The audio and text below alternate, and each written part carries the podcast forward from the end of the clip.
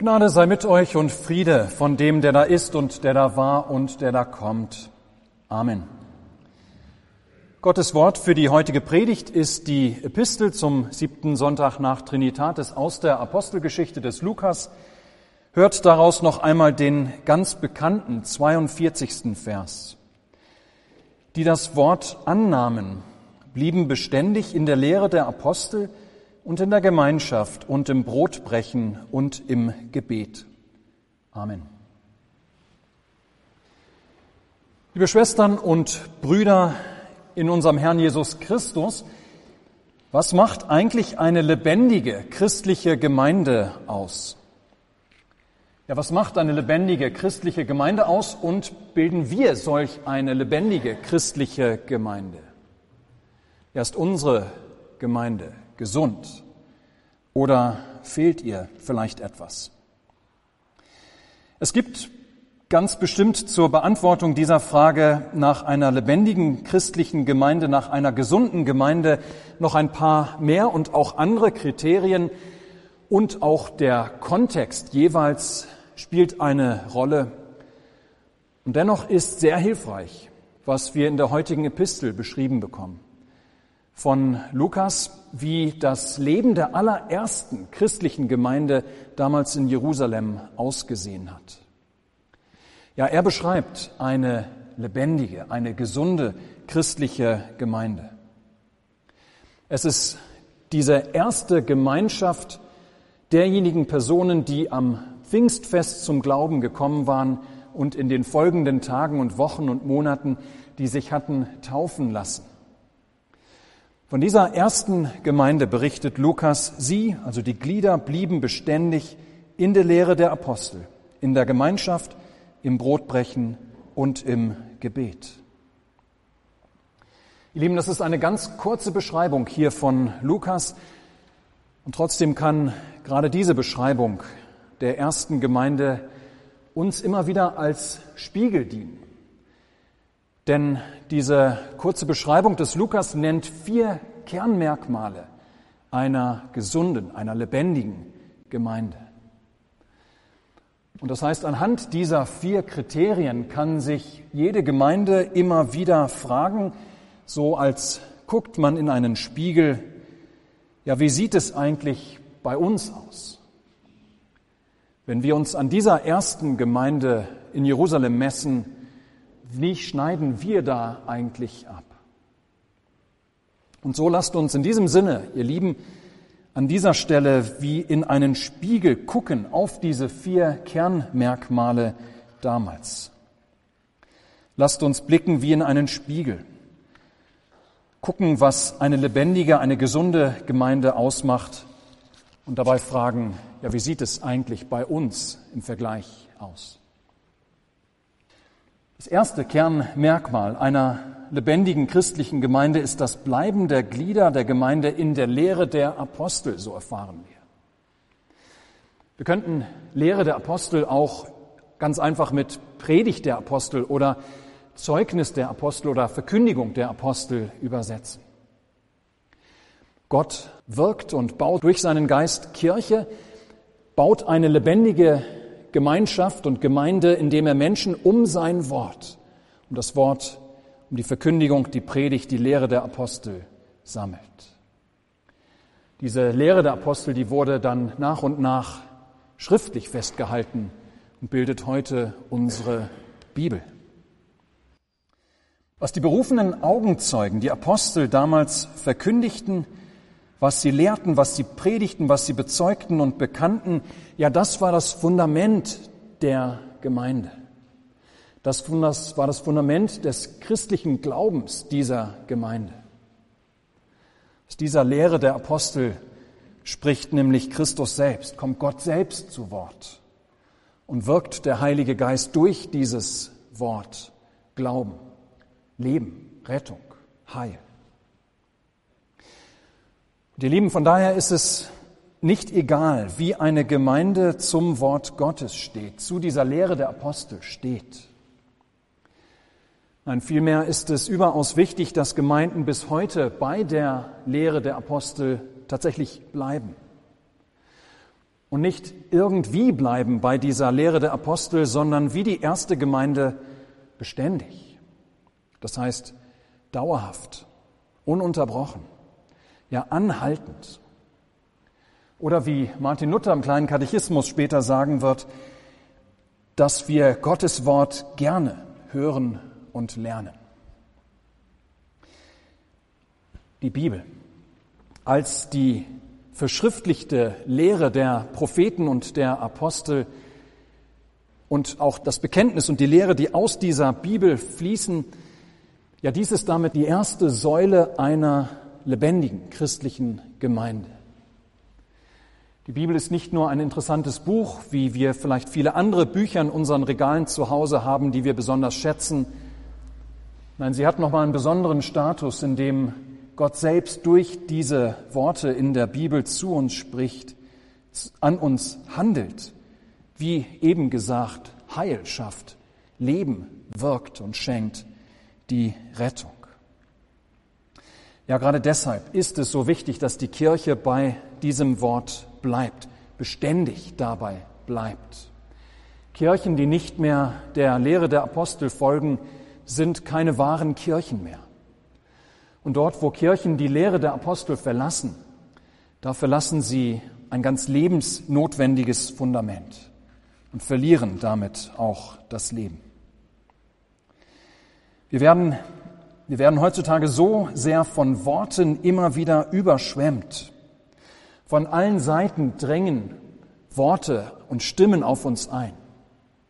Tue so, folge dieser Regel, höre nicht auf diese, sondern auf jene. Hiermit tust du dir etwas Gutes, nicht damit und so weiter. Ja, bei der regelrechten Flut von Worten, die auf uns eindringen, ist es gerade da wichtig, dass wir unterscheiden können zwischen dem, was gut ist und richtig ist und andererseits falsch. Ja, da ist es wichtig, dass wir tatsächlich beständig in der Lehre der Apostel bleiben, dass wir die Geister unterscheiden können. Deshalb ist uns in der lutherischen Kirche zum Beispiel auch die Predigt und auch der Unterricht so sehr wichtig. Wir dürfen uns übrigens freuen, dass wir die Lehre der Apostel gut und treffend in den Bekenntnisschriften festgehalten haben.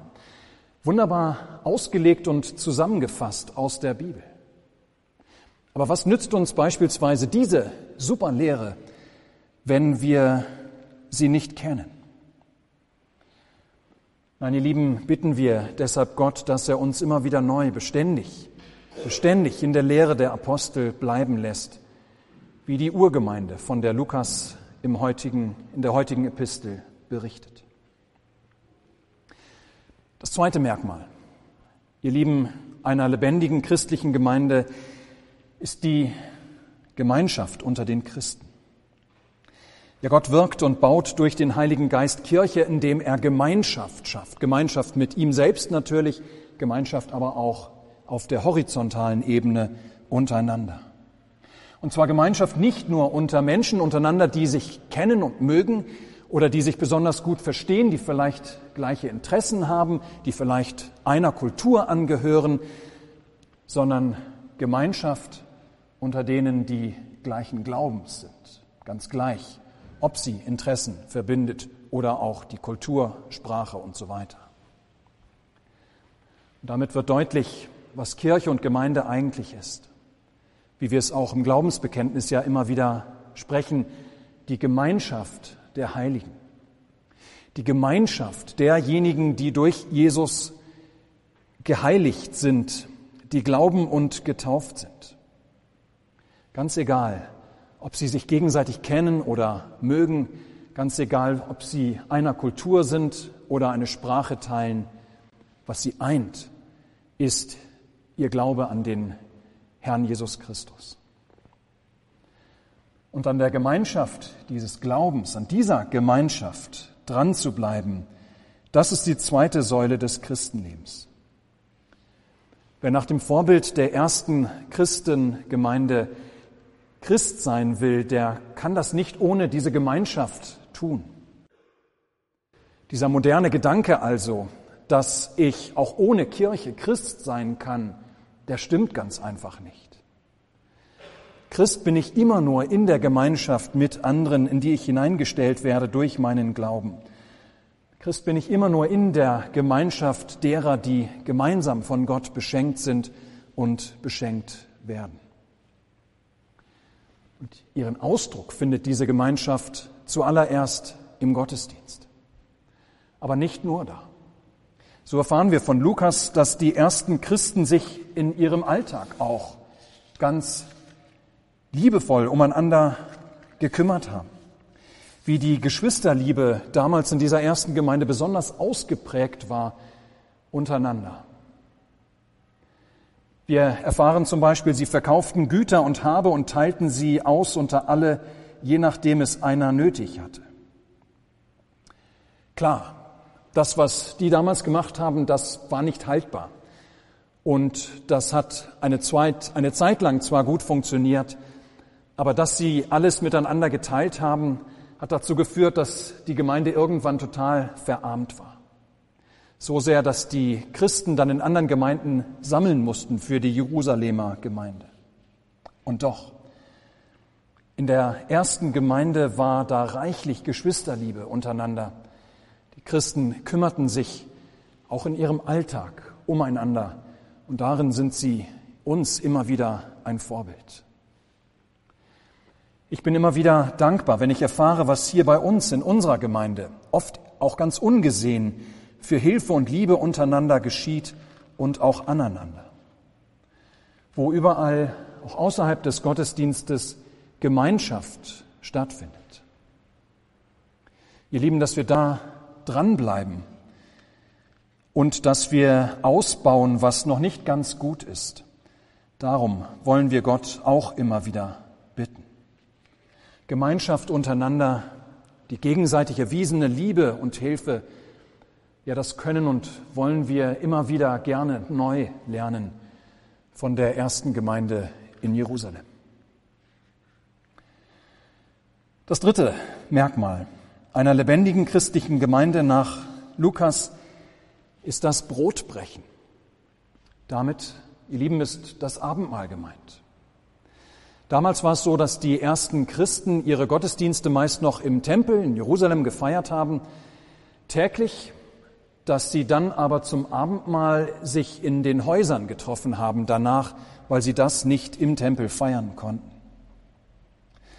Auch an anderer Stelle des, der Apostelgeschichte und der Schriften der frühen Christenheit aus diesen Schriften erfahren wir, dass das Brotbrechen, dass das Abendmahl ganz selbstverständlich zum Gottesdienst der Christen dazugehörte, ja, dass es sonntäglich, oft sogar täglich gefeiert wurde. Dieses oder diesen zentralen Platz sollte das Abendmahl im christlichen Gemeindeleben noch heute haben.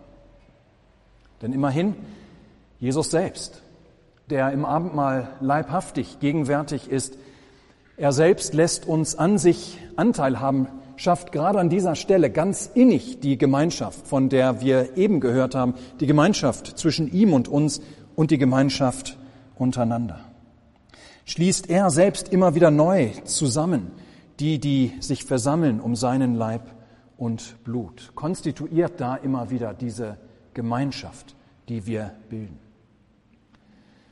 Ja, so ist das Brotbrechen, die Feier des heiligen Abendmahls, auch so ein wesentliches Kennzeichen einer lebendigen christlichen Gemeinde.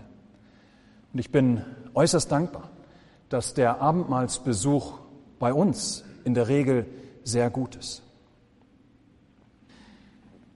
Die vierte und letzte Säule, ihr Lieben, der Urgemeinde war das Gebet. Gott wirkt und baut durch den Heiligen Geist Kirche, indem die Gemeinde Gott im Gebet anruft und mit Gott im Gebet verbunden bleibt. Das Gebet lobt Gott für seine Taten. Das Gebet dankt für jeden Menschen, der Christ wird und Christ bleibt. Das Gebet hält Gott seine Verheißungen vor und klagt ihm gerade auch so manch, manche Schwäche seiner Kirche. Das Gebet bittet Gott immer wieder neu um das Wirken seines Heiligen Geistes. Das Gebet tut den priesterlichen Dienst für die Welt alle Menschen im Gebet vor Gott zu bringen, auch die, die selbst nicht beten können. Im griechischen Urtext steht an unserer Stelle sogar Gebete, das heißt im Plural.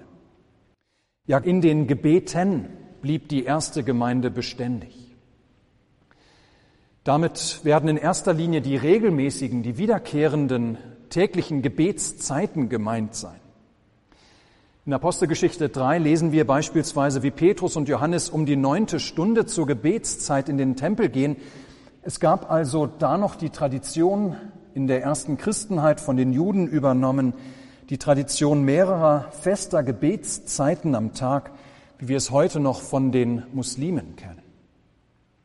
Auf jeden Fall wird deutlich, dass ein Kennzeichen lebendiger christlicher Gemeinschaft das regelmäßige Beten ist. Das Beten zu bestimmten Zeiten, zu festen Zeiten und nicht nur, wenn man gerade ein Bedürfnis danach nur verspürt. Natürlich, das Beten soll niemals zu einem Gesetz oder zu einer Pflichtübung werden. Aber wir wollen uns eben von den ersten Christen dazu immer wieder Mut machen lassen, dass wir ruhig bei uns auch feste Gebetszeiten einhalten oder uns diese wieder neu angewöhnen, wo sie aus der Praxis gefallen sind. Im Gottesdienst beispielsweise haben wir fest eingebaute Gebetszeiten. Aber auch zu Hause in unserem Familienalltag, da können und sollen wir uns feste Zeiten am Tag für das Gebet einrichten. Zum Beispiel bei Tisch oder auch morgens und abends bei der Andacht. Ihr Lieben, was macht eine lebendige, eine gesunde christliche Gemeinde aus? Sind wir als Christuskirchengemeinde in Wiesbaden solch eine Gemeinde oder fehlt uns etwas?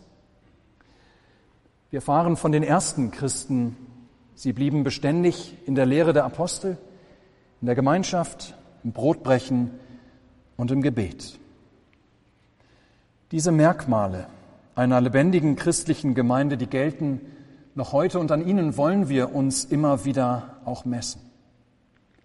Ja, eine Gemeinde lebt nämlich, wenn sie beständig bleibt in der Lehre der Apostel, wenn sie die Gemeinschaft, in die ihre Glieder durch Christus gestellt sind, in Liebe und Dienst aneinander lebt wenn der Leib und das Blut des Herrn, gegeben und vergossen, um unsere Leben vom Tod zurückzugewinnen, ja, wenn dieser Leib und Blut des Herrn mit Freude und dankbarem Herzen empfangen werden und wenn miteinander und füreinander gebetet wird. All dieses gebe der Herr unserer Gemeinde und seiner Kirche immer wieder neu. Amen. Der Friede Gottes, welcher höher ist als alle Vernunft, bewahre eure Herzen und Sinne in Christus Jesus. Amen.